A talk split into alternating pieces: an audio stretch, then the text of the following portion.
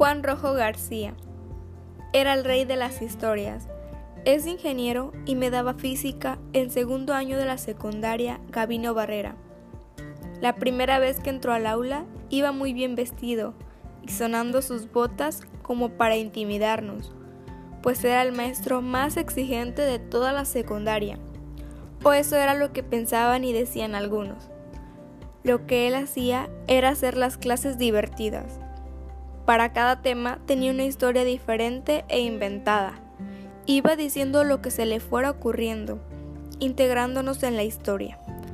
La clase que más recuerdo fue la ley de la gravitación universal. Lo que más me gustaba era que me ponía de ejemplo con mis compañeros y en otros salones, porque decía que sí se podía ser inteligente y bonita al mismo tiempo como lo era yo. Y nunca me sentí incómoda con sus palabras, porque yo sé que es un maestro correcto. De él aprendí que aunque un tema parezca aburrido o difícil de entender, le podemos encontrar lo divertido.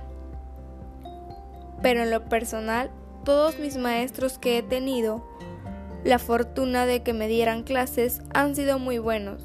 Cada uno tiene algo suyo que los caracteriza y los hace especial, y estoy feliz porque ellos me han ayudado a estar hasta donde estoy ahora.